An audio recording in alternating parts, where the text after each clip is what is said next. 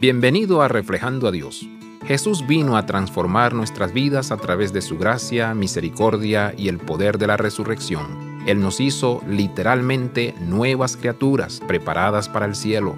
En el Pentecostés, el Espíritu Santo fue liberado dentro de los corazones de los creyentes que habían sido transformados, creando una poderosa ola cerca de Dios para expandir, florecer y cambiar a todos esos discípulos en algo vivo y bello. Los judíos que se reunieron en Jerusalén experimentaron cómo el Espíritu Santo se derramó de manera increíble en sus vidas. No puedes ponerle un límite a Dios. Cuando Pedro estuvo en casa de Cornelio, sucedió lo mismo. El Espíritu Santo llegó con poder a cada uno de los que estaban reunidos. Fueron llenos hasta que el Espíritu rebosara en sus vidas. Dios continuamente envía su Espíritu para llenar de su poder a quienes esperan en Él, sin importar la nacionalidad, lengua, estatus social o condición financiera.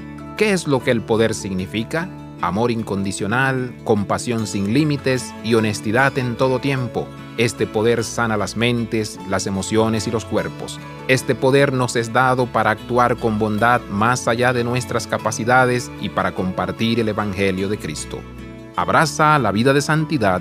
Visita reflejandoadios.com.